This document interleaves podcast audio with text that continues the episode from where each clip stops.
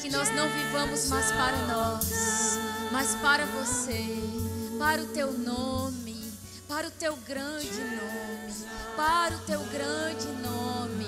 Jesus, vivemos para o teu grande nome. Vivemos para o teu grande nome. Vivemos para o teu reino. Vivemos para ti, Jesus. Você é a nossa vida. Ah, você é a nossa vida, o sentido da nossa existência. É você, Jesus. Você é o nosso amado e o teu amor nos constrange. E agora que nós vivemos, não é mais para nós, mas é para aquele que morreu e que ressuscitou por nós. Vivemos para você, Jesus. Obrigado, Senhor. Outro sítio, você pode se sentar.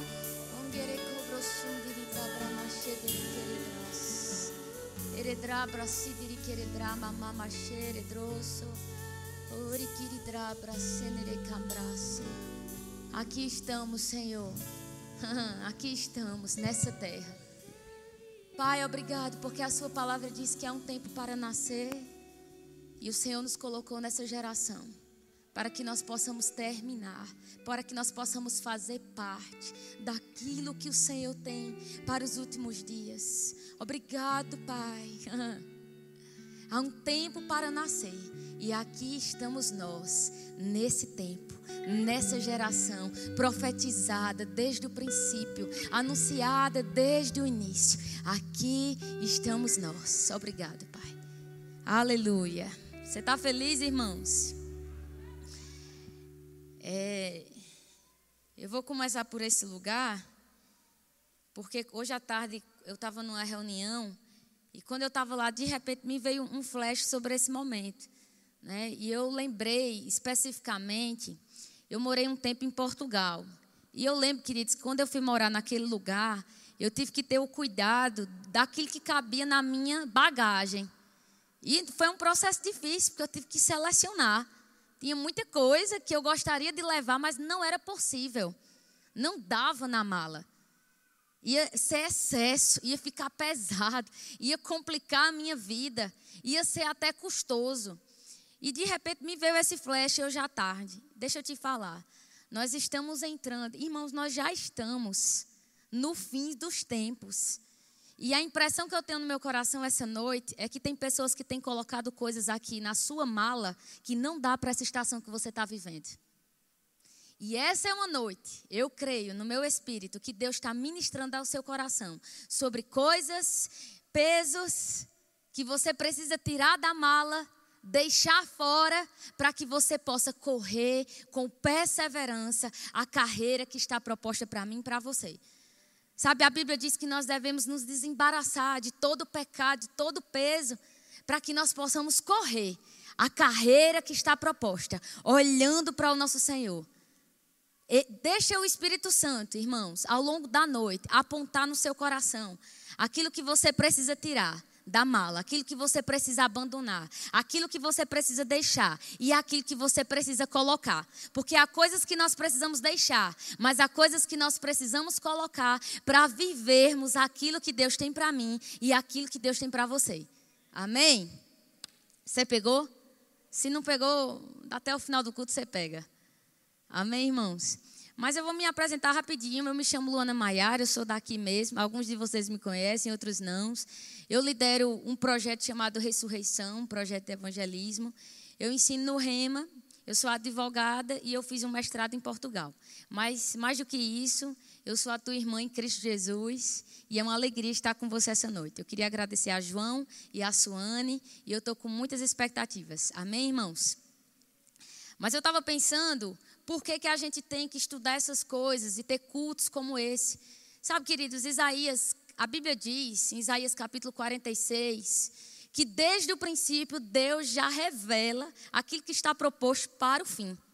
O nosso Deus, ele é tão maravilhoso, irmãos, que ele não quer que sejamos pegos de surpresa. E eu quero indicar esse livro para vocês. Esse livro é maravilhoso. Eu estou lendo ele. Vale muito a pena.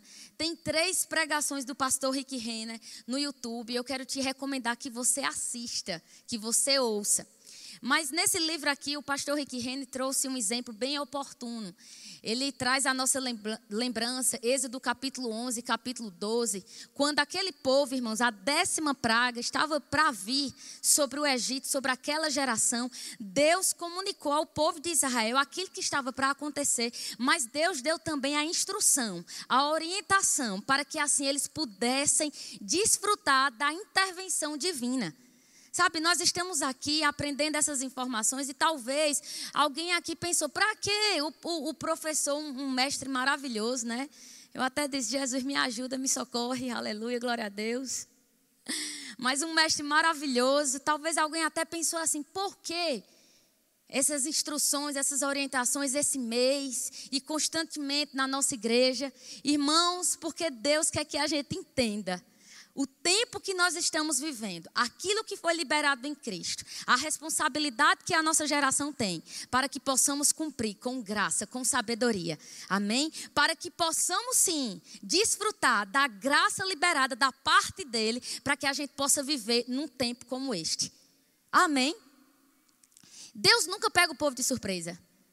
Sabe, é interessante, Noé, deixa eu te dizer isso aqui, Noé, irmãos, que é conhecido como um pregador da justiça. No tempo que ele estava construindo aquela arca, ele estava comunicando às pessoas por muitos anos aquilo que estava por acontecer. Mas há um fato interessante sobre a linhagem de Noé. Noé tem um avô chamado seu avô Matusalém, o homem que mais viveu sobre a terra, 969 anos. Está lá em Gênesis capítulo 5. Irmãos, o significado do nome Matusalém é o juízo virá. Preste atenção. Quando aquele nome era pronunciado, Matusalém, uma mensagem era dita àquela geração: o juízo virá. O juízo virá. Você percebe como Deus, por muitos anos, muitos e muitos anos, estava levantando aquela informação para que aquele povo se arrependesse, colocasse a sua vida perante o Senhor e fosse livrado da morte. Porque o nosso Deus, irmãos, ele é maravilhoso. Ele é cheio de amor, de graça. E o seu desejo em comunicar essas verdades é para que eu e você, como igreja, possamos entender quem nós somos, a responsabilidade que nós temos na nossa geração e possamos fazer a diferença. Não é para te amedrontar, é para te encorajar. Amém? Saber dessas verdades não é para você ter medo, é para você ficar encorajado e para você se dedicar com mais intensidade à carreira que te aguarda. Amém? Mas hoje, João pediu para eu conversar um pouquinho com você sobre caráter e consagração. E eu queria que você abrisse lá em 2 Timóteo, capítulo 3. O Senhor vai me ajudar no tempo, porque Marcelo pegou 15 minutos do meu tempo. Aí depois, dois pregadores vieram para cá, né? Eu vi. E eu fiquei assistindo de tudo ali da primeira fila. Eu digo, eita, um pregou nos dízimos e oferta. Brincadeira, brincadeira, viu? Cadê ele ali? E o outro também nos avisa. Eu digo, Senhor Jesus, você botou numa sala de pregadores. Então eu tenho 15 minutos de Marcelo, que pegou, né? Provavelmente 15 de João e 15 de Ravi. Fique em paz, vai dar tudo certo. Mas aqui em 2 Timóteo, capítulo 3, para a gente ganhar tempo, eu vou dar uma resumida aqui nesse aspecto. Irmãos, Nesse, nesses versículos, no, em 2 Timóteo capítulo 3, do versículo 1 até o versículo 9, o apóstolo Paulo, debaixo de um espírito de profecia, de uma unção específica, ele começou a profetizar sobre o tempo que estava por vir nos fins dos tempos, os tempos que nós estamos vivendo. Ideologias, pensamentos, mentalidades contrárias à palavra de Deus, um autocentrismo, um egoísmo, o ser humano em primeiro lugar ele começou a profetizar sobre esse tempo. Só que, especificamente, o Espírito Santo profetizou, anunciando através de Paulo aquilo que estava por vir, mas havia uma situação específica que o seu filho, é, é, o seu filho espiritual, Timóteo, estava vivendo. Na primeira carta, Timóteo, ele tem um tempo de bonança, de crescimento. Mas Paulo escreve essa carta para encorajar Timóteo Aqui ele tinha na faixa de 35 a 40 anos de idade, e ele estava vivendo um tempo de pressão. O imperador Nero estava perseguindo os cristãos, e esse sentimento, essas informações de pressão, de medo, começou a vir sobre a vida de Timóteo, para que ele ficasse desencorajado, desanimado sobre a carreira que estava proposta.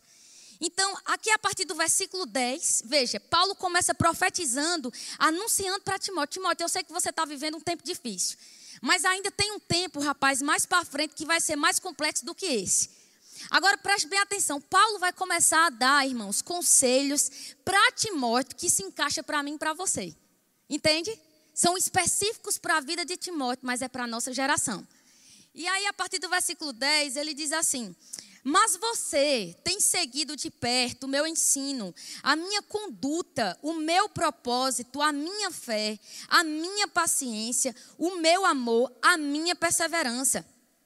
As perseguições e os sofrimentos que enfrentei, coisas que me aconteceram em Antioquia, Icônio e Listra, quanta perseguição suportei, mas de todas essas coisas o Senhor me livrou. De fato, todos os que desejam viver piedosamente em Cristo Jesus serão perseguidos. É, versículo 14. Quanto a você, porém, Timóteo, permaneça nas coisas que aprendeu e das quais tem convicção, pois você sabe de quem o aprendeu, porque desde criança você conhece as sagradas letras que são capazes de torná-lo sábio para a salvação mediante a fé em Cristo Jesus. Toda a escritura é inspirada por Deus e útil para o ensino, para a repreensão, para a correção, para a instrução na justiça. Depois a gente pode voltar para esse versículo, mas porque eu preciso ganhar tempo, eu quero chamar a sua atenção. Paulo está dizendo para Timóteo: Timóteo, rapaz, você me acompanhou.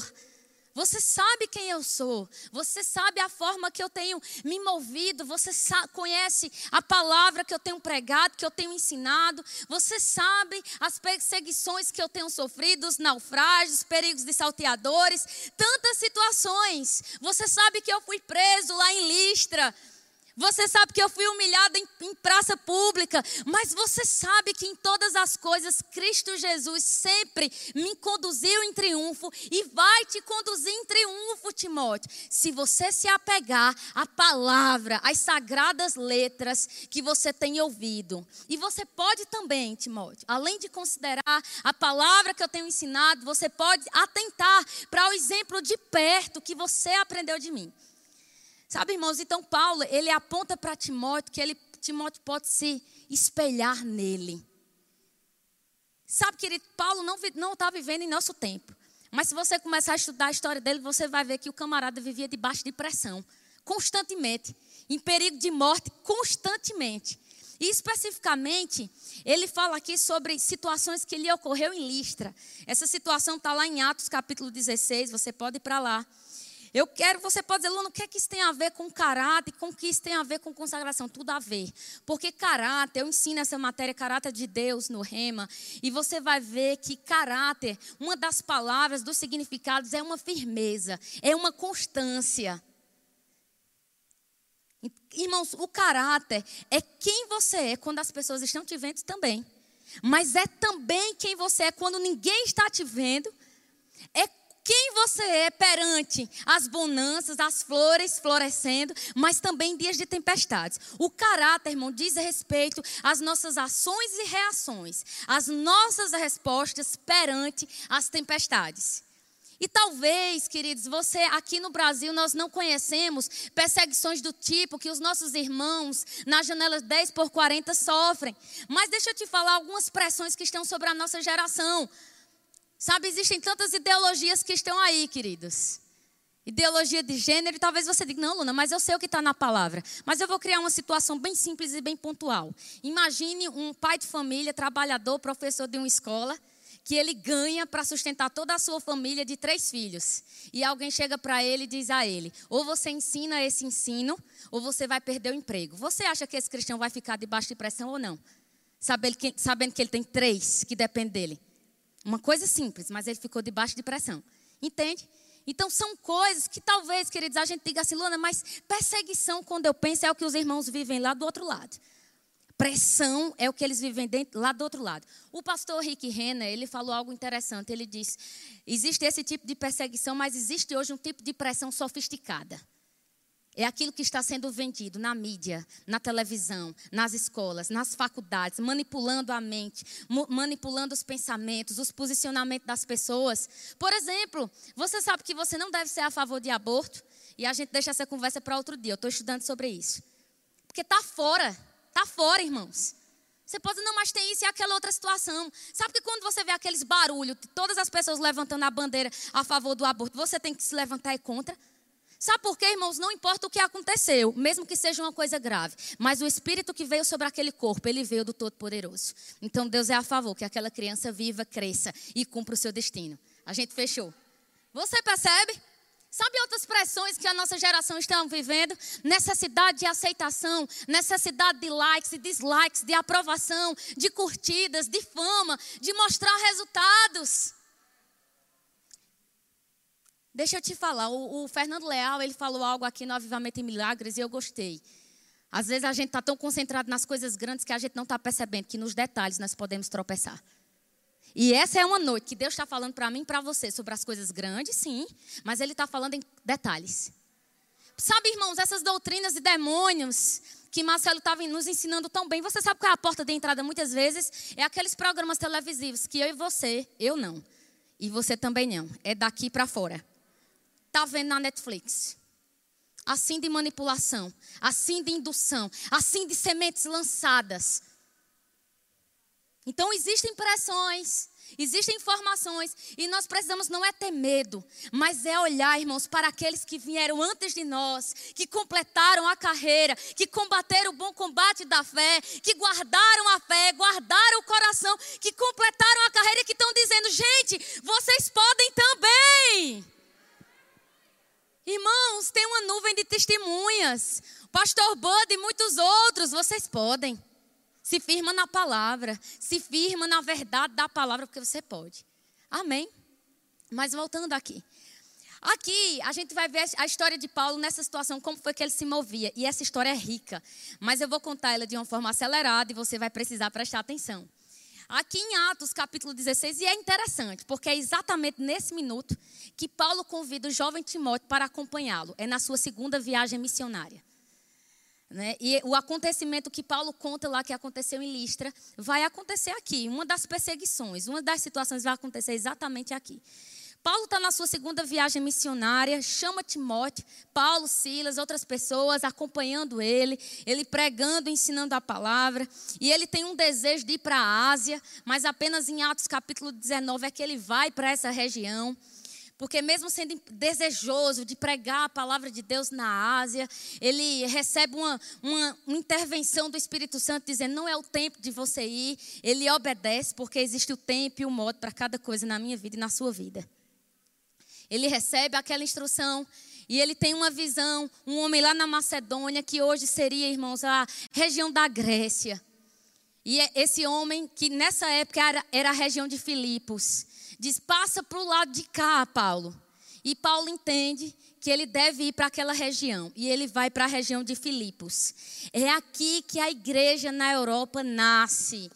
Essa região seria a Grécia nos tempos de hoje. Chegando lá, irmãos, ele o que era esperado era que ali tivesse uma sinagoga, mas para ter uma sinagoga era necessário uma quantidade de homens. Então não tinha essa quantidade de homens, não tinha a sinagoga. Em razão disso, tinha um grupo de mulheres orando ao Senhor próximo a um rio, e Paulo encontra essas mulheres. Dentre elas, uma vendedora Lídia, que era uma mulher rica. A cidade de Filipos era uma cidade organizada, estruturada, com governo, com todas as estruturas, e lá está Paulo começando algo naquela cidade.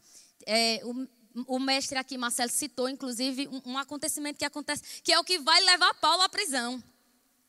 E Paulo está lá pregando, irmãos, e tem uma jovem debaixo do espírito de adivinhação, e ele expulsa aquele demônio, aquela menina é liberta, mas em razão disso, os senhores daquela moça eh, perdem aquele comércio, deixam de lucrar, e sabe o que vai acontecer? Deixa eu te dizer uma coisa, eu quero que você se veja nessa história.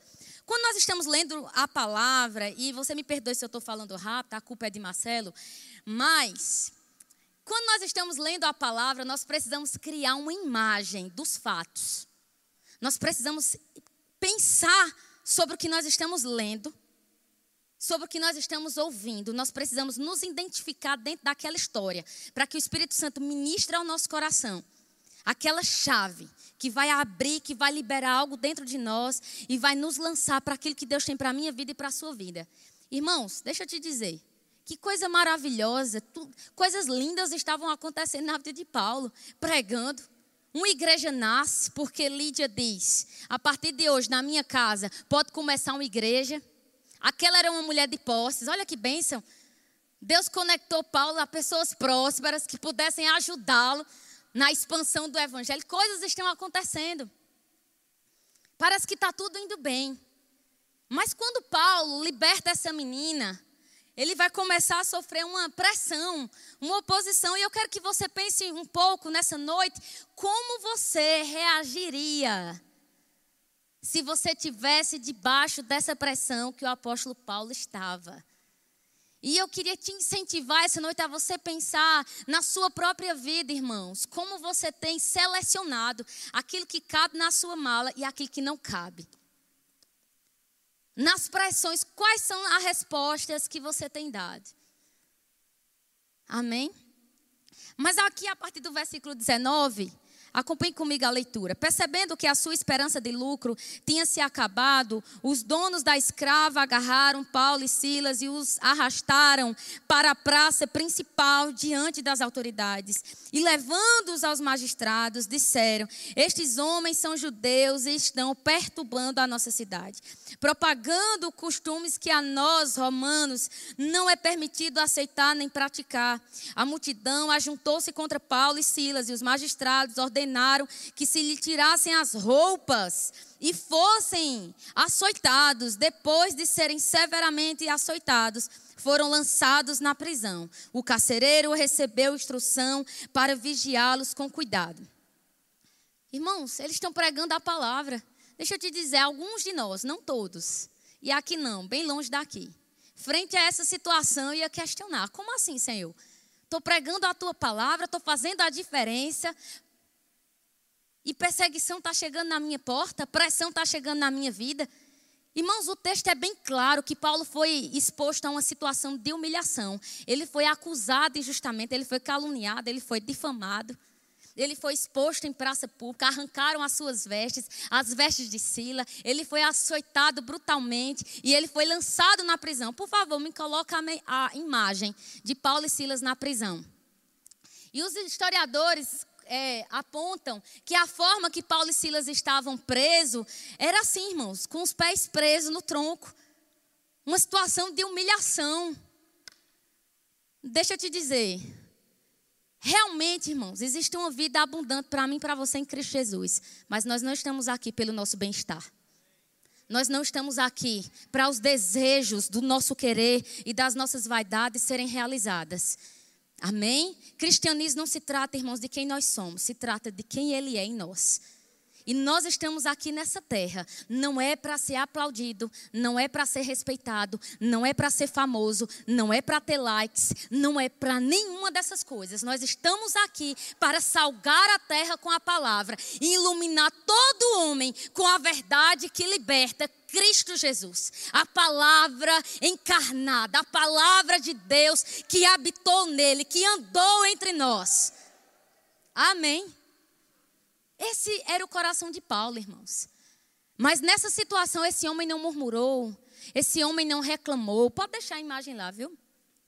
Nessa situação, esse homem não murmurou, esse homem não reclamou, esse homem não ficou, sabe, irmãos, questionando, não ficou pensando em desistir, em esmorecer. E por que, que eu e você, com uma cara feia, a gente pensa em desistir? Por que, que eu e você, se nosso líder nos disser um não, a gente já está pensando em correr, em sair do grupo de louvor, em, sair dos, dos conselheiros, dos introdutores, da equipe de mídia?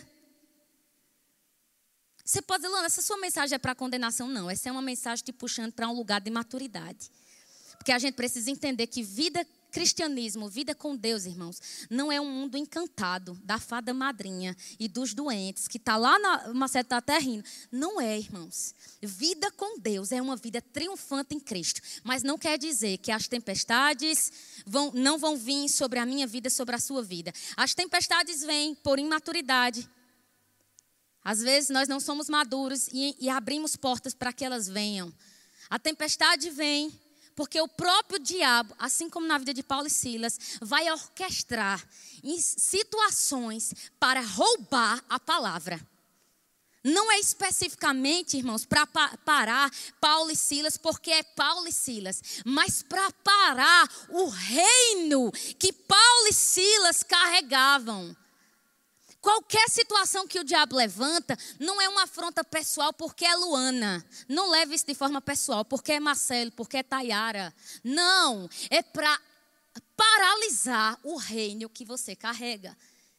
E o que é que a gente vai fazer? A gente vai se encher da palavra, vai se encher do Espírito, para que o nosso caráter esteja bem firmado na palavra da verdade. Porque eu vou te falar, é real, viu? Eu não sou mais esperto do que você, não. Eu não sou mais inteligente do que você, não, mas é real. Nós vamos passar pressões para que você não cumpra o que Deus tem para a sua vida. E disso eu sei o que eu estou dizendo. Tá Tayara aqui, minha amiga. Eu nem precisava dizer isso, né? Porque quando a gente diz isso é porque a gente quer atestar, mas fecha. Mas se você quiser, você pode perguntar a ela assim mesmo. Mas não desista, irmãos, não desista. E não é mérito meu e mérito seu não desistir, é pela graça. Porque a graça não é a liberação para a gente desistir. A graça é a capacidade do alto para a gente pegar as ferramentas e continuar e avançar, entender. Maior é o reino de poder que eu carrego do que qualquer barulho de vergonha, de intimidação, qualquer situação é insignificante perante o reino que eu carrego. Esse era o apóstolo Paulo. E é por isso que a meia noite, o mesmo momento que eu e você estamos vivendo na nossa geração. Paulo e Silas não murmurou, não reclamou, não chorou, não pediu para sair. A Bíblia diz, você sabe disso, que eles levantaram a voz e eles cantaram, louvaram, exaltaram ao Senhor. Eles não ficaram questionando, porque estava bem claro. Eu sei o que eu estou fazendo aqui e eu sei de onde vem essa artimanha. Eles estavam entoando. Agora deixa eu te dizer, eu já estive na Itália. Eu não conheço exatamente, irmãos, essa prisão que Paulo esteve essa, mas eu conheci outra que ele esteve, a prisão marmetinha. E essas prisões, queridos, eram prisões horríveis. Elas eram escuras, elas eram frias, elas eram em calabouços em lugares profundos. A prisão marmetinha, especificamente que Paulo esteve preso lá em Roma, eu a conheci. E eu vou te dizer, além da prisão ser aqui, aqui próximo fica todo o fórum, onde todas as principais decisões para condenar os cristãos eram tomadas, e aqui do lado está o Coliseu. Pense, Marcelo, um lugar que você tem aquela sensação aqui, pense, é, os demônios eram soltos, corria solto. Porque era assim que era aquele ambiente, um ambiente hostil. Mas Paulo, irmãos, não arredou o pé. E eu não sei você, mas às vezes quando eu fico pensando sobre o apóstolo Paulo, me dá uma sensação que ele é um crente além da média. Mas ele não é um crente além da média. Ele é um crente, um filho de Deus como eu e como você, que considerou a vida que ele carregava por dentro, o sangue de Jesus. Amém, irmãos? Ele não profanou o sangue de Jesus. Ele não negligenciou a graça que tinha sido depositada na vida dele. Esse é o apóstolo Paulo. É um crente que aprendeu, que cresceu, que amadureceu. E esses são tempos que nós precisamos crescer, amadurecer, irmãos. Deixa de mimimi, porque mimimi não vai levar você para canto nenhum. O que aconteceu há 10 anos, 15, 30, né? Há 5 anos, né? Tem gente muito adolescente. Esquece e avança. Olha para Jesus, o autor e consumador da tua fé. Deixa os pesos e deixa o pecado. Sabe, irmãos, pecado é aquilo que você sabe, isso não é para mim. Eu não preciso postar essa foto. Eu não sou a pessoa que vai pregar sobre mídias, mas eu estou fluindo, eu vou deixar. Eu não preciso postar essa foto. Eu não preciso publicar esse texto. Eu não preciso soltar essa indireta. E eu sei o que eu estou dizendo. Eu posso ser diferente, eu posso crescer na palavra e eu posso viver pela fé. Sabe qual foi o resultado, irmãos? Aquilo chegou ao céu, as portas da prisão toda aquela daqueles prisioneiros, todo, todas as portas foram se soltaram, caíram todos. Irmãos, onde você já viu uma prisão que todas as portas se abrem e os outros prisioneiros não saem correndo? Só aqui em Atos 16. A presença gloriosa de Deus, irmãos, não deixou que um, nenhum preso saísse daquele estabelecimento. O carcereiro viu aquela situação, temeu sobre a própria vida porque não tinha feito o serviço direito, ele sabia que ele corria risco de vida, pensou em tirar a própria vida. Paulo disse: Não, rapaz, isso não. Paulo pregou a palavra para ele, ele e toda a sua família aceitaram Jesus. Tem mais, tem mais, é porque eu preciso correr mesmo. Mas deixa eu te dizer. Limpou as feridas de Paulo, alimentou Paulo, trouxe de volta no outro dia. Aqui tem o pulo do gato. No outro dia, irmãos, o carcereiro diz: Paulo, mandaram te soltar, rapaz. Você pode ir. Eles entenderam que você não foi preso de forma correta. Então solta você. Paulo disse: Não. Eles me colocaram aqui injustamente, porque eu sou um cidadão romano. Eu não fui julgado corretamente, eu não fui ouvido. Eu não tive um, um juiz, um, um, uma audiência correta, eu não fui sentenciado de forma correta. Então, eles que me colocaram aqui na prisão, que eles venham aqui e eles mesmos me tirem da prisão. Agora, essa fala de Paulo, irmãos, preste bem atenção. Olhe para cá. Qualquer menino, moleque de recado, na hora que as portas da prisão se abriram, ia sair correndo da prisão. Mas Paulo era alguém que tinha conhecimento. Paulo conhecia leis.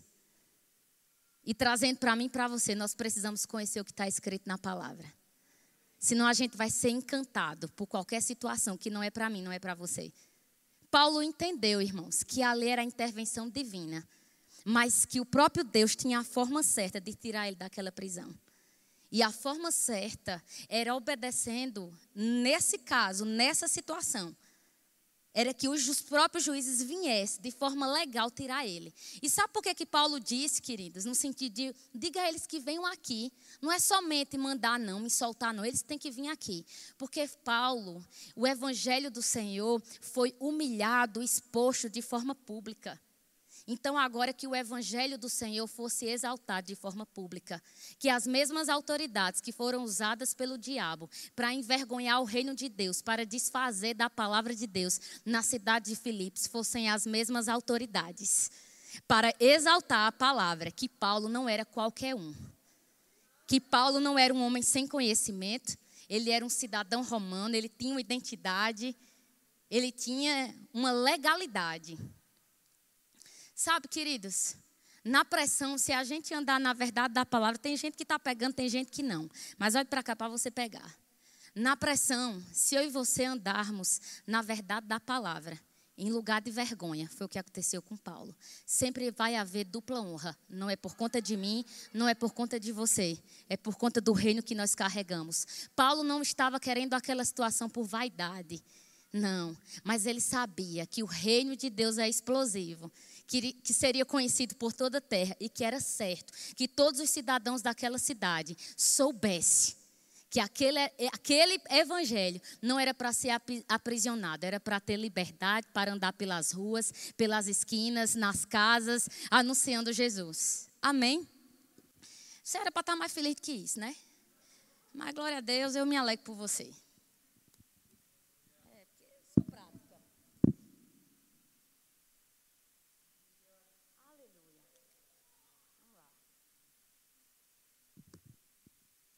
Esse era Paulo, irmãos. Agora você sabe que o apóstolo Paulo ele perdeu a sua própria vida aqui na terra por conta da pregação do evangelho. Né? De fato, ele foi sentenciado à morte. Né? Nessa situação específica, ele provou do livramento. Mas na, mais na frente, Paulo vai. A sua vida aqui na terra vai perecer. Mas o ponto, queridos, é que Paulo ele não amava a própria vida dele até a morte é que o negócio de Paulo não se tratava do bem-estar dele, da vida dele. Não se tratava dele, mas se tratava da missão que ele tinha recebido do Senhor Jesus. Eu queria que o pessoal liberasse aí os cinco pontos que eu pedi, por favor. Coloca na tela.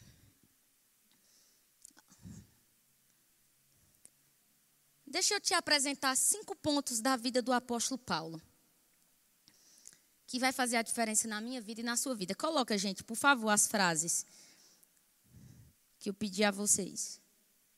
Vida com Deus. Pode tirar a imagem de Paulo e Silas na prisão. Vida com Deus. Eu quero te apontar cinco pontos que Paulo prestou atenção, considerou e fez a diferença, e nós podemos ver exatamente aqui nessa situação da vida dele. Irmãos, a prioridade de Paulo não era fazer o nome dele, não era fazer o ministério. Mesmo ele tendo aberto muitas igrejas, tendo escrito um terço do Novo Testamento, a prioridade de Paulo, número um, era conhecer a Cristo e ser encontrado nele. Em Filipenses capítulo 3, Paulo diz: Olha, tudo aquilo que parecia ser importante aqui na terra, tudo isso eu considerei como lixo, como esterco, que não serve para nada, contanto que eu seja encontrado em Cristo Jesus, contanto que eu conheça Jesus, o poder das suas ressurreições e me, da, o poder da sua ressurreição. E mesmo que eu padeça, na minha carne está tudo bem, porque o meu negócio é ser encontrado em Cristo, é ser achado nele. Irmãos, a prioridade de Paulo era conhecer a Cristo Jesus. Era vida com Deus. Não era construir coisas aqui na terra. Era conhecer a Cristo Jesus. Em Colossenses capítulo 3, versículo 1 e 2, Paulo diz: Olha, nós nascemos de novo, gente. Agora nós, a nossa vida está escondida em Cristo Jesus. Então não vamos buscar as coisas aqui de baixo. Vamos buscar, pensar, falar sobre as coisas do alto. A nossa vida não é mais pelo curso da terra. A nossa vida é olhando para o alto, buscando o que vem dele. Em Filipenses capítulo 1, irmãos, Paulo pregando a palavra, ensinando a palavra, ele disse que, que tinha um desejo de partir porque ele sabia que incomparavelmente era estar com o seu Senhor Jesus Cristo. Mas, para que muitos fossem alcançados, ele sabia que precisava cumprir o propósito. Irmãos, Paulo desejava Jesus Cristo mais do que tudo na sua vida. Paulo cultivava um relacionamento com Jesus mais do que qualquer coisa na vida. Essa era a sua prioridade, a primeira vocação. Sabe, a primeira vocação do homem não é fazer. A primeira vocação do homem é se relacionar com o seu pai, com a paternidade de Deus. Sabe, qualquer coisa na minha vida e na sua vida que está florescendo vida, que está frutificando, que está funcionando, irmãos, é porque o céu está influenciando, o céu está afetando, mas o céu só afeta quem se expõe. E para se expor, meu irmão, é relacionamento, é vida com Deus. Porque deixa eu te falar, se esse homem não tivesse vida com Deus, no momento que ele fosse jogado na prisão, escorraçado, com os pés presos, irmãos, Irmão, seja sincero comigo, quem de nós realmente, com os pés presos no tronco, a primeira coisa que ia lembrar era de glorificar o Senhor Jesus Cristo, exaltá-lo, adorá-lo, louvá-lo, engrandecê-lo. Essa mensagem não é para condenação. Essa mensagem é para mim você entender que nós podemos estar na mesma situação, situação e não negociar, irmãos, o nosso relacionamento. Entender a quem nós pertencemos. Entenda a quem você pertence. Entenda o que vai mudar a sua vida. Deixa eu te falar. Não é ouvir diversas pregações. Não é ler vários livros. Você pode dizer, você é contra ouvir pregações? Então a gente não é para estar aqui. Irmãos, as pregações, os livros estão liberando. Mas é necessário que você pare em casa e você conheça Jesus. A pregação está liberando ferramenta, os livros estão liberando pérolas. Mas o que vai mudar a minha vida e a sua vida é conhecer a Ele. É conhecer a Ele, é conhecer a Ele, é ser encontrado nele, é amá-lo mais do que a nossa própria vida, é amá-lo mais do que o nosso bem-estar, é amá-lo mais do que qualquer coisa aqui da terra. Amém, irmãos? É quando nós entendemos que nós estamos aqui para o seu grande nome, para o seu reino, vivemos para ele, por meio dele. Aí sim, coisas vão começar a ser transformadas. A segunda coisa, abre sua Bíblia comigo lá em, por favor, em Colossenses capítulo 3. Vai dar tudo certo, né? Eu tenho alguns minutos, aleluia. Eu já peguei todos os minutos que me pertencem. Colossenses capítulo 3, por favor.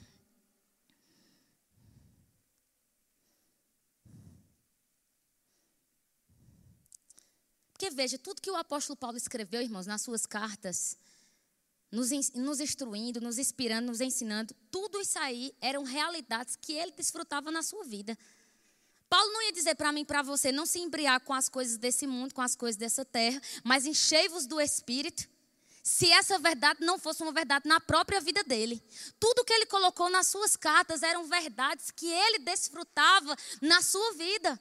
E é por isso que quando a pressão vinha, irmãos, a pressão não se encontrava com Paulo desmotivado, desencorajado, em dúvida, incredulidade. A pressão se encontrava com Paulo cheio da palavra, cheio do Espírito. E é por isso que mesmo que a pressão talvez parecia que estava gritando: você vai parar, você não vai continuar.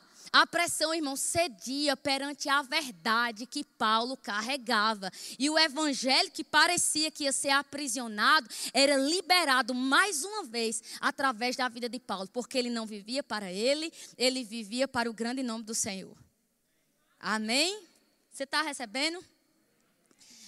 A segunda coisa, a segunda coisa que eu quero falar para você Cinco pontos na vida de Paulo: vida com Deus, conheça e seja governado pela verdade da palavra. Seja governado pela verdade da palavra. Agora, deixa eu te falar: ser governado pela palavra é sim, irmãos. Você conhecer, estudar, ler livros, mas ser governado pela verdade da palavra é a gente permitir que a verdade da palavra seja impressa no nosso caráter.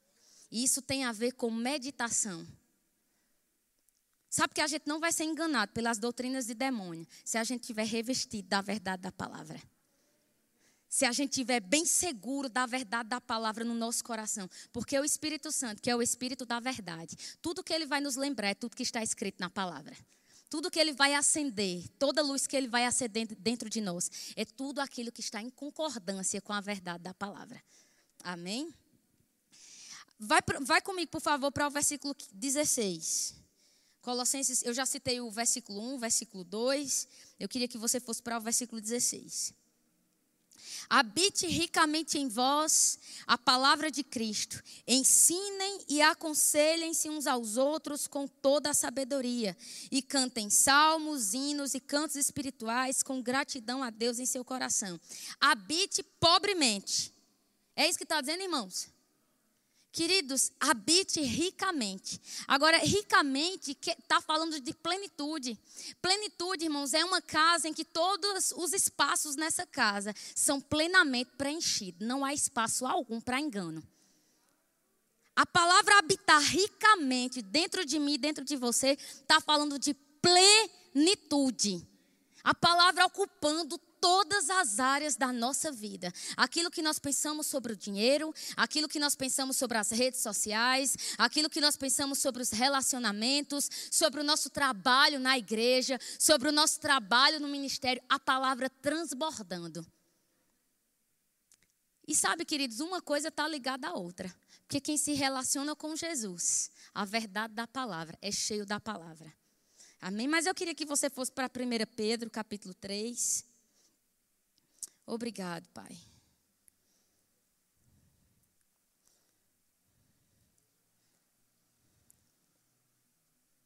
Essas coisas simples, irmãos, que parecem simples, mas são elas 1 Pedro capítulo 1, são elas que, se a gente considerar, vai fazer a diferença na nossa vida. Porque, deixa eu te falar, uma maturidade espiritual não é algo que se conquista da noite para o dia, mas é algo que eu e você devemos perseguir como um alvo da nossa vida. Porque uma maturidade espiritual, irmão, vai nos deixar tão consolidados na palavra da verdade, na a visão de Deus dentro de mim dentro de você, que mesmo que a pressão venha pela direita e pela esquerda, nenhuma pressão vai nos tirar da verdade da palavra a verdade da palavra vai estar bem enraizada, bem plantada no nosso coração. Amém? 1 Pedro capítulo 1, versículo 13, ainda falando sobre estar cheio da palavra. Portanto, estejam com a mente preparada, prontos para agir, estejam alertas e ponham toda a esperança na graça que será dada a vocês quando Jesus Cristo for revelado. Olha Pedro falando também do tempo dos fins. Pedro estava dizendo: "Ei, gente, mantenham a mente preparada, a mente vestida com a verdade da palavra, a mente cingida, os lombos da mente revestido com a verdade da palavra. Gerencie os seus pensamentos pela palavra, lidere os seus pensamentos pela palavra. Governe sua vida pela palavra. Estejam prontos para agir. Estejam alertas. Sabe, queridos, nós somos chamados nesse tempo não para viver assim, sem entender o que está acontecendo. Não, mas somos chamados para vivermos entendendo o tempo que nós estamos vivendo, ligado. Não ligado não é com as notícias, não é perturbado, atribulado, agoniado, não. É conectado por dentro sobre o tempo que eu estou vivendo, sobre o que está escrito na palavra e o que Deus tem expectativa de mim e de você. Imagine, irmãos, se Paulo fosse um homem desconcentrado, você acha que o cântico, o louvor, a adoração tinha saído da boca dele? Você acha, queridos, que se Paulo fosse um homem desligado, ele teria realmente aproveitado aquela oportunidade para ganhar a família do carcereiro? Você percebe que o diabo quis calar a voz de Paulo. Mas a verdade, irmão, se levantou em Paulo e Silas, encorajou a vida dele. E o que aconteceu naquele lugar foi uma meia-noite de salvação. Porque mesmo que nós estejamos na meia-noite dos finais dos tempos, nós estamos, irmãos, vivendo um tempo glorioso de salvação. Mas para isso nós precisamos estar bem posicionados na verdade, estar alerta, estar ligado, estar com a mente preparada. E se você for no dicionário Vine, eu não sou especialista em grego, mas essa passagem sobre preparar a mente com a palavra é a mesma palavra que Moisés falou para o povo quando eles estavam próximos a sair do Egito, que era para que eles estivessem preparados, eles fossem rápidos, eles não fossem desligados, levianos, mas que tava se, eles estavam para ser libertos, tinham desfrutado da Páscoa, tinham sido libertos e agora eles tinham que estar prontos, com as sandálias nos pés, organizados para sair, rápidos, rápidos. Não ficar lá dormindo no ponto. Não durma no ponto, esteja preparado. Não durma no ponto, não durma no ponto, não durma no ponto, não durma no ponto. Deus está falando aqui com pessoas. A próxima coisa que eu queria falar para você é siga os passos de Jesus. Sabe, irmãos, Paulo, ele seguia os passos de Jesus. Em 2 e 1 Coríntios capítulo 11, versículo 1, ele diz: "Olha, vocês podem me imitar, porque eu sou um fiel imitador de Jesus." Nós estamos aqui para imitar, seguir os passos de Jesus. Pedro diz: Olha, Jesus deixou exemplo para que nós possamos seguir os seus passos. Irmãos, qual era a mentalidade de Jesus? Era uma mentalidade sobre ele, uma mentalidade egocêntrica? Não. Você lembra lá em João capítulo 4, os discípulos foram comprar alimento para suprir a necessidade de Jesus. Aí eles voltam, Jesus já tem ganhado a mulher samaritana, aquela mulher já tem pregado na cidade toda, eles perderam aquela situação, voltaram, perguntaram se Jesus, o que Jesus gostaria de comer, o que foi que Jesus disse, gente? Eu tenho uma comida que vocês não sabem, vocês ainda não a conhecem, mas a comida que eu tenho é satisfazer a vontade do meu Pai. Irmão, Jesus não estava aqui para satisfazer a sua vontade, ele estava aqui para satisfazer a vontade do Pai. Deixa eu te dizer, nós nascemos de novo não foi para incorporar Jesus ao suprimento das nossas necessidades. Eu vou repetir. Nós nascemos de novo, não foi para ter uma vida. Olhe, olhe para cá, não fique escandalizado, não. Me ajude, Marcelo. Não fique escandalizando, escandalizado. Mas a gente não nasceu de novo para ser evangélico para ter dinheiro. A gente não nasceu de novo para ser evangélico ter uma vida de sucesso. A gente não nasceu, não foi para isso, irmãos. Nós nascemos de novo porque Deus sempre teve um plano para mim e para você, que era originalmente sermos os seus filhos amados. Agora, lógico, no pacote da salvação existe suprimento existe necessidades supridas, desejos do coração de acordo com a vontade de Deus realizado, provisão, abundância, todo pacote existe, mas a nossa prioridade não é as coisas, a nossa prioridade é o coração do Pai. A tua prioridade, querido, não é a tua vida de sucesso, não é mostrar resultados nas redes sociais. Se convença de de uma vez só. Vou dar um conselho. Qualquer coisa você perguntar para ele, salva para ele. Se você está muito desesperado com a aprovação na rede social, vou dar um conselho. Solta essa rede social dos infernos, porque não está servindo nada para você. Não é dos infernos. Mas para você, talvez não esteja servindo.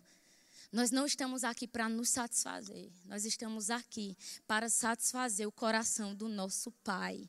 Nós estamos aqui, irmãos, para conhecê-lo e torná-lo conhecido.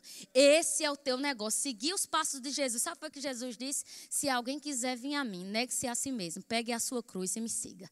Jesus estava dizendo: rapaz, para de viver de acordo com as coisas da terra e começa a viver de acordo com o reino que você carrega. Porque o reino que você carrega é superior a qualquer coisa terrena.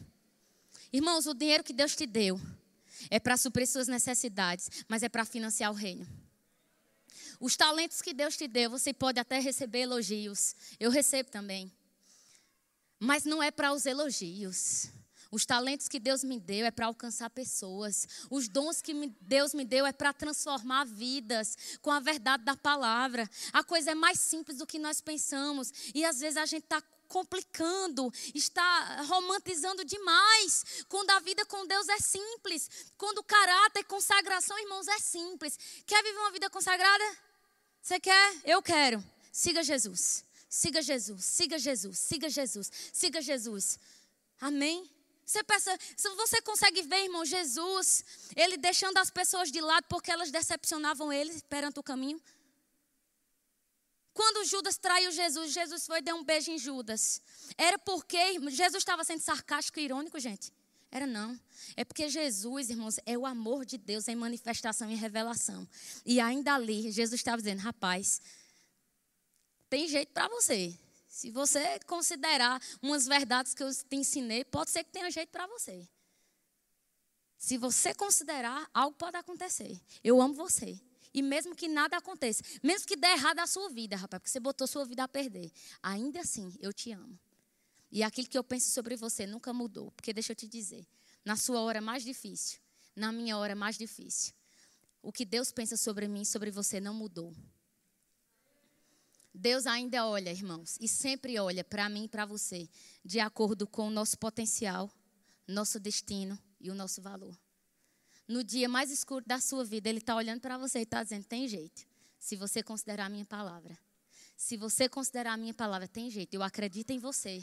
Eu vejo o seu futuro e eu sei que você não será frustrado, mas você vai viver os meus planos. Amém, irmãos?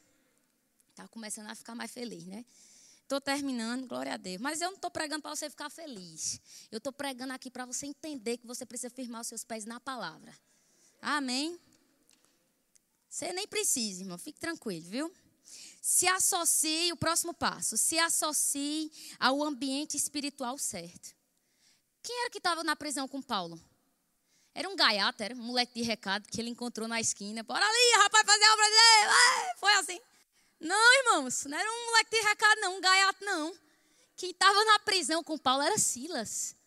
Silas, a gente sempre enfatiza Paulo, mas Silas estava ao lado de Paulo, entoando, louvando, adorando o Senhor. Se associe com as pessoas certas, se associe ao ambiente certo. Não quer dizer que você não vai pregar a palavra, não vai iluminar, mas deixa eu te dizer: quem está se assentando na sua mesa está te alimentando. Quem se assenta na sua mesa te alimenta. Quem se assenta na tua televisão te alimenta. Quem se assenta no teu celular te alimenta.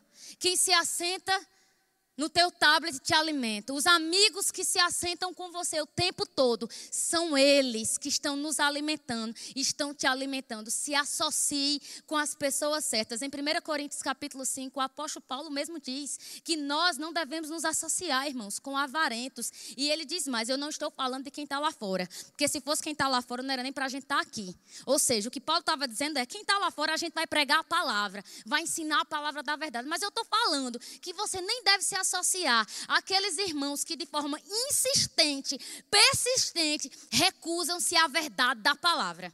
É duro, né, o discurso, mas é verdade. Nem todo mundo que está na igreja quer dizer que é para você, não.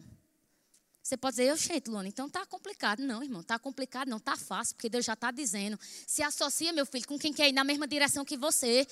Se associa quem está ligado com você. Se associa quem quer seguir a visão, quem quer seguir a minha palavra, quem se submete, quem se submete à visão, à liderança. Ora, dá conselho, acredita. Se não quiser mais, você pode continuar orando e acreditando, mas não se sente na mesa. Porque quem se assenta na mesa te alimenta. Quem está entrando na sua casa está te alimentando. Não sou eu, foi Paulo. Vá lá para 1 Coríntios capítulo 5, versículo 10 e 11, que você vai ver isso. Entenda o seu propósito. Essa é a última chave. Deixa eu te enfatizar aqui as chaves, porque meu tempo já passou, para eu falar desse último ponto. Vida com Deus, querido. Se você deseja, sabe, se eu e você, eu tenho pensado sobre essas coisas. O tempo está se abreviando, gente, é verdade. Coisas estão acontecendo. Priorize a sua vida com Deus. Priorize conhecer Jesus. Sabe, fala com o Senhor, Pai, eu quero ter uma vida com você. Eu quero conhecer o teu coração. Eu quero conhecer a tua palavra. Me ensina o que está escrito. Abre os meus olhos, abre os meus ouvidos. É perigoso, irmãos, a gente falar de Jesus e a gente não conhecer Jesus. Porque no dia da, que a pressão viesse e a gente não conhece Jesus, a pressão vai desmontar a gente vai desmoronar, ou o que foi construído vai ser desmoronado. Porque quem permanece firme, irmãos, é quem conhece Jesus. Porque quem conhece Jesus sabe, pode vir as tempestades, pode vir os ventos. Ainda que eu morra, eu parto para o próximo degrau. Porque eu não vou amar a minha vida até a própria morte. Sabe, irmãos? 2 Coríntios capítulo 5, a partir do versículo 14, quando está falando lá aquele texto simples sobre o novo nascimento. O apóstolo Paulo nos ensina: olha, agora que a gente nasceu de novo, a gente não vive mais para a gente. A gente vive para aquele que morreu e ressuscitou por nós. A gente não nasce de novo para a gente incorporar a vida, Jesus à nossa vida. O que é incorporar Jesus à nossa vida? É que a gente se, é quando uma pessoa se diz cristão, mas ainda vive de acordo com o seu jeito, a sua maneira antiga de pensar. A gente não nasceu de novo para viver de acordo com a maneira antiga de pensar. A gente nasceu de novo, irmãos, para que Ele seja a nossa vida. A nossa vida não. Deixa eu te falar mais. A tua vida, irmão, não é teu ministério. A minha vida não é esse microfone.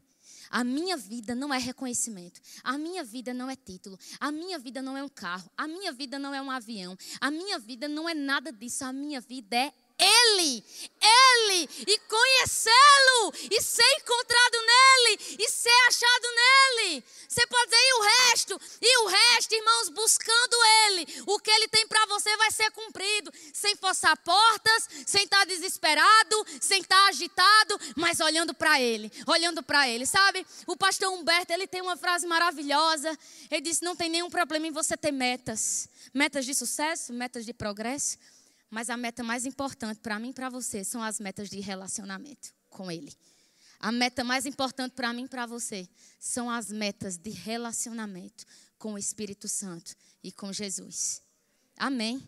O último ponto: vida com Deus, ser governado pela verdade da palavra. Siga os passos de Jesus. Se associe às pessoas certas ou ao ambiente espiritual certo.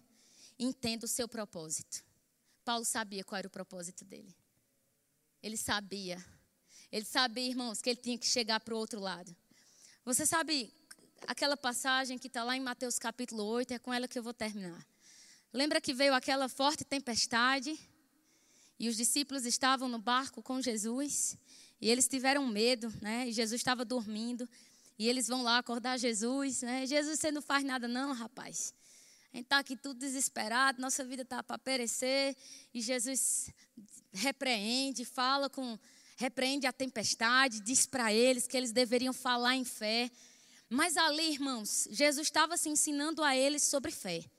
Mas Jesus também estava ensinando outra coisa a eles, que está lá no texto. Só a gente prestar atenção. O que Jesus estava dizendo é: olha, vocês poderiam declarar a palavra. Vocês poderiam confiar em mim. Mas vocês poderiam também estar tá fazendo o que eu estou fazendo. Vocês poderiam estar tá dormindo. Porque a gente vai chegar do outro lado. Vocês estão no barco com quem, gente? Vocês estão no barco e eu estou à frente. Então esse barco não vai naufragar. Esse barco não vai ser quebrado. Esse barco não vai dar errado. Porque a gente precisa chegar lá do outro lado. Que lá tem dois endemoniados, perturbados, que eu já sei. E a gente vai libertar eles. E a gente vai chegar do outro lado. Ei, meu irmão. Você está seguindo Jesus. Então não tenha nenhum medo sobre a sua vida. Porque você vai chegar do outro lado do que Deus tem para você. E deixa eu te dizer, ainda que você passe por algumas coisas aqui na terra, tá tudo bem, porque o seu nome e a sua vida lá no céu está sendo conhecida.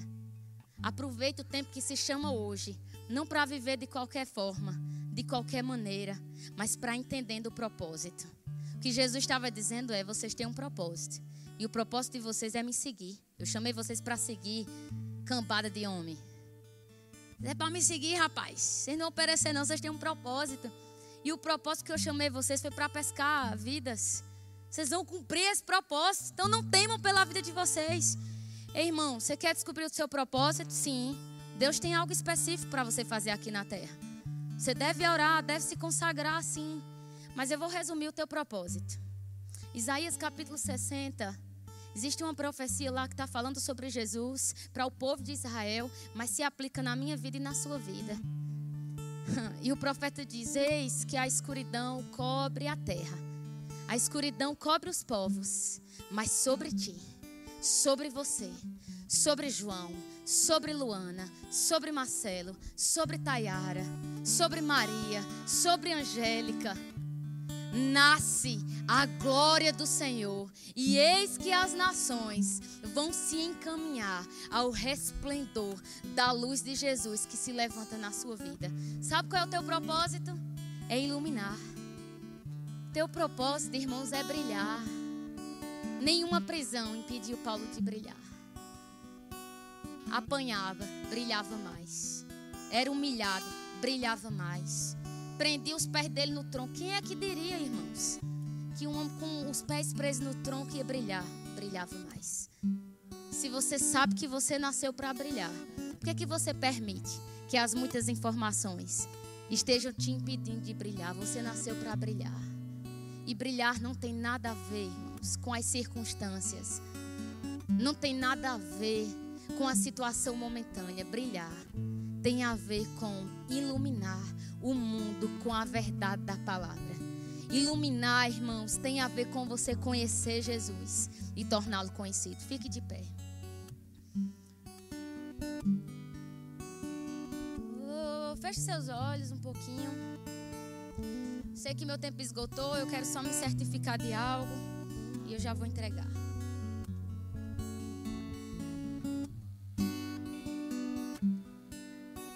O grupo de louvor vem cá por favor, e começa a preparar aquela canção.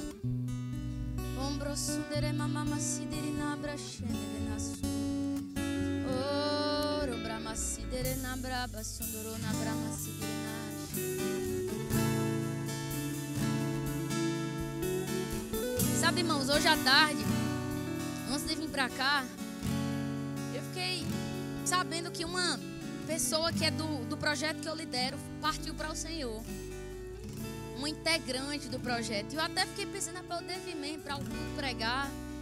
Eu sabia que a família precisava do, do apoio.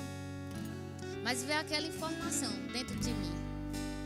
Você precisa fazer o que você foi chamada para fazer. Tem tempo para cada coisa. E agora é o tempo de você ir pregar. De você iluminar com a verdade da minha palavra. Sabe, irmãos, eu poderia estar lá, mas eu estou aqui.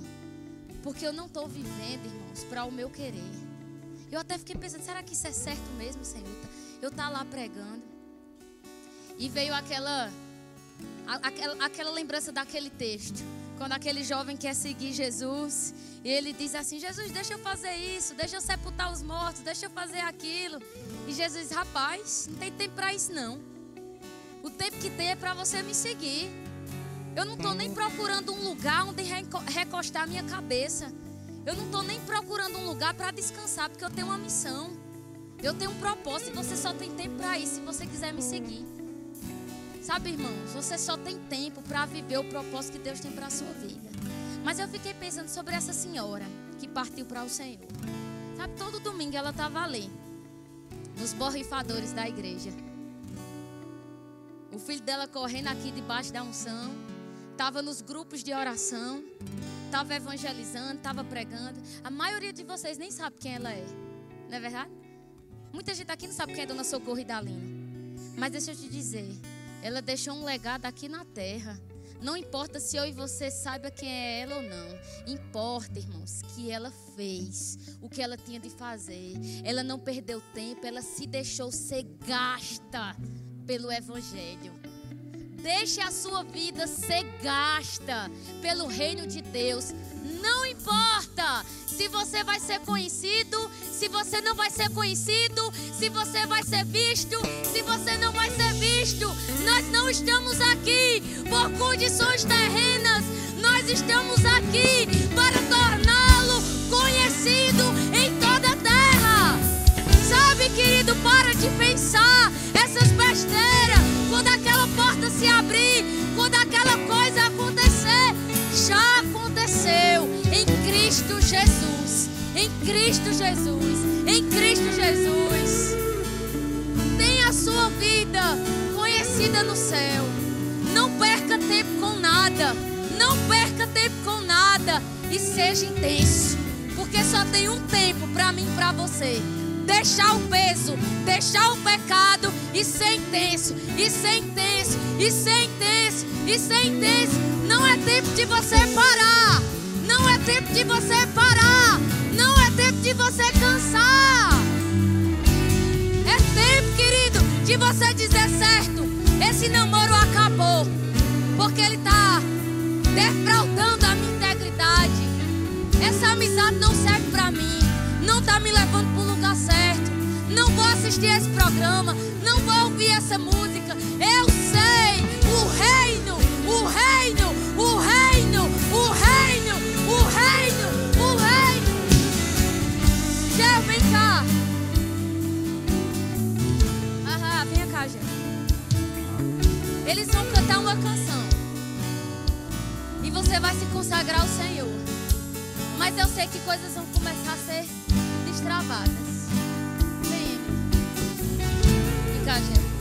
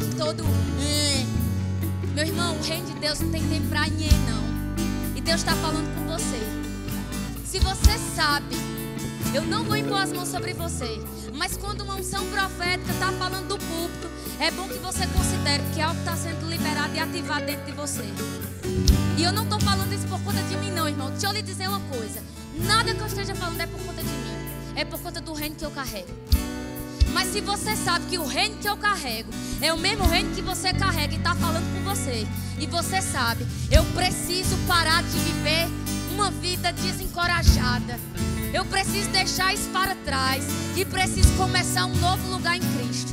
Eu quero que você saia do seu lugar e você venha aqui na frente. Não tenha vergonha, irmãos. Não tem tempo para ter vergonha. Eu não estou dizendo que você está desviado. Eu não estou dizendo nada disso. Eu estou dizendo que você chegou aqui desencorajado. Chegou aqui desmotivado. Colocando um monte de na cabeça. Vem aqui na frente. Eles vão continuar cantando essa última canção. Essa última canção. Uhum. E coisas vão acontecer aqui na frente. As pessoas que estão vendo aqui na frente, fique tranquilo. As pessoas que estão vindo aqui na frente, deixa eu dizer uma coisa para vocês. Não é por conta de mim que algo vai ser liberado. Mas eu quero que vocês esqueçam quem está lá atrás. Esqueçam que vieram. Ah, eu estou lá na frente, todo mundo está me vendo. Esqueça. Ela vai cantar essa canção. Vocês vão se ajoelhar. Vocês vão consagrar a vida de vocês ao Senhor. E é vocês vão dizer a Ele: Pai, hoje, hoje, hoje começa algo novo na minha vida, porque eu creio que eu carrego não é o reino de medo, não é o reino de fracasso, não é o reino de moleza, mas é o reino de poder, de autoridade, de governo. Pode começar e vocês comecem a orar, vocês.